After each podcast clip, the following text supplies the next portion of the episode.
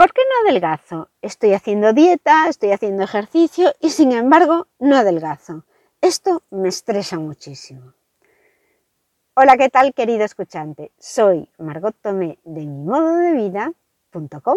Te voy a contar qué es la grelina y cómo afecta a tu peso. Vamos allá. Hola querido escuchante, mi nombre es Margot Tomé y me puedes encontrar en mimododevida.com, una web con un podcast, Mi Modo de Vida Saludable, en el que podrás escuchar muchas ideas para estar delgado sin hacer dieta Ideas para hacer una vida saludable buscando una actividad que te motive, como caminar, nadar, yoga, baile, seguro que encontramos una. Para adelgazar de forma diferente, sin contar calorías. Ve a escuchar mi modo de vida saludable o vete a la web mimododevida.com en la que comparto mis planificadores de menús semanales saludables con recetas muy fáciles y comparto también las actividades de ejercicio que hago cada día de la semana para hacer que mi rutina diaria sea amena y no caiga en el aburrimiento.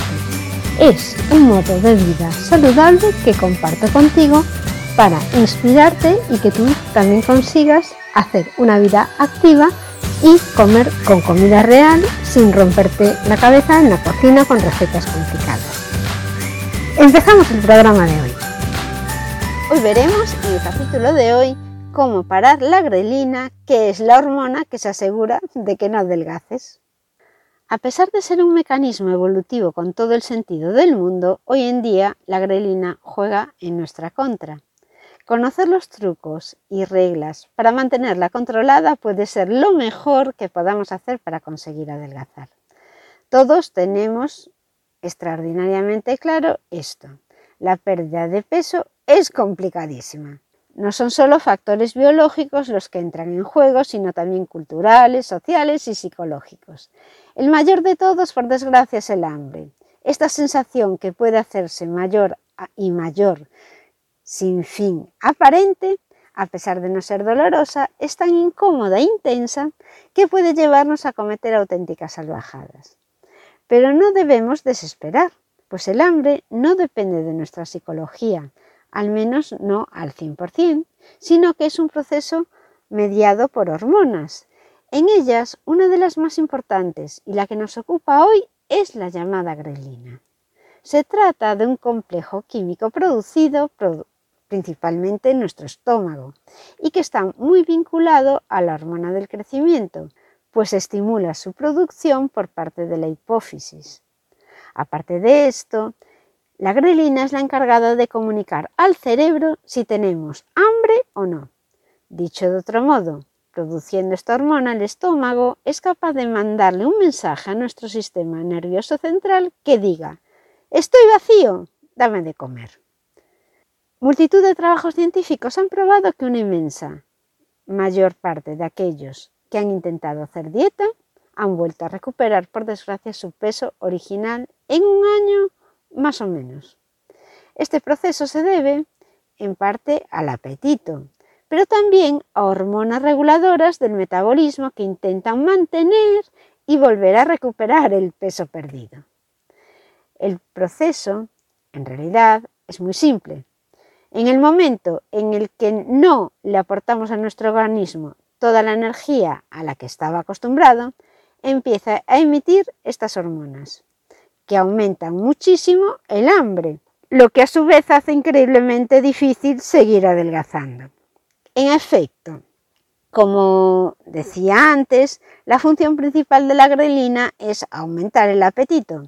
Los efectos directos de estos son lógicos. Aumenta la ingesta de comida y por tanto de calorías que a su vez incrementan la cantidad de grasa almacenada. Así se indica en un estudio publicado por investigadores del Departamento de Endocrinología de la VO University en Holanda. Dicho así, puede parecer que esta hormona es completamente negativa, pero en realidad está diseñada para que en tiempos pasados, en los que el ser humano no tenía acceso a una fuente constante de alimento, los individuos pudieran consumir toda la energía que necesitaban tras periodos de hambre. Es una hormona que está diseñada para hacernos sobrevivir. Además, y por si eso fuera poco, juega también un papel fundamental en la regulación de los ciclos del sueño, de la sensación del gusto y del metabolismo de los carbohidratos, como se detalla en ese estudio científico. ¿Cómo evolucionan los niveles de grelina? La grelina alcanza su nivel máximo justo antes de una comida, cuando nuestro estómago está vacío. Una vez ingerimos alimentos, este órgano deja de segregarla al sentirse lleno. El problema es que nuestro organismo es capaz de acostumbrarse de forma rapidísima a multitud de factores, entre ellos los niveles de ciertas hormonas. En el momento en el que empezamos a hacer dieta, nuestro cuerpo, que estaba acostumbrado a la segregación habitual, nota una carencia, por lo que los niveles de grelina aumentan de sobremanera. Por ejemplo, en un estudio elaborado por la Universidad de Washington, en Estados Unidos, se descubrió que los sujetos de estudio sometidos a una dieta de seis meses de duración veían sus niveles de grelina aumentar hasta un 24%. Y en otro trabajo de investigación en el que la dieta que siguieron los participantes solo duró tres meses, los niveles de grelina se doblaron de 700 a 1322. ¿Cómo detenerla? Llegados a este punto, parece obvio que si queremos que nuestra dieta funcione, deberemos poner freno a la segregación de grelina. Por suerte para nosotros disponemos de ciertos métodos que hacen esto posible. Y te voy a contar algunas cosas que puedes hacer para disminuir la segregación de grelina. 1. Priorizar el sueño. Dormir deficientemente, como han probado diversos estudios, se relaciona con el hambre, la segregación de grelina y con la ganancia de peso corporal. 2. Aumentar la masa muscular. Existe una gran bibliografía científica que asegura que el aumento de tejido muscular magro, es decir, sin grasa, está asociado con menores niveles de segregación de esta hormona por parte del estómago. 3. Consumo de proteínas. El estómago por sí solo es incapaz de determinar si lo que entra en él son hidratos de carbono, grasas o proteínas. Como señala un estudio de la Universidad de Tel Aviv, las dietas altas en este macronutriente aumentan la sensación de saciedad. Esto es debido a la reducción de los niveles de grelina emitidos. 4. Ciclo de las calorías.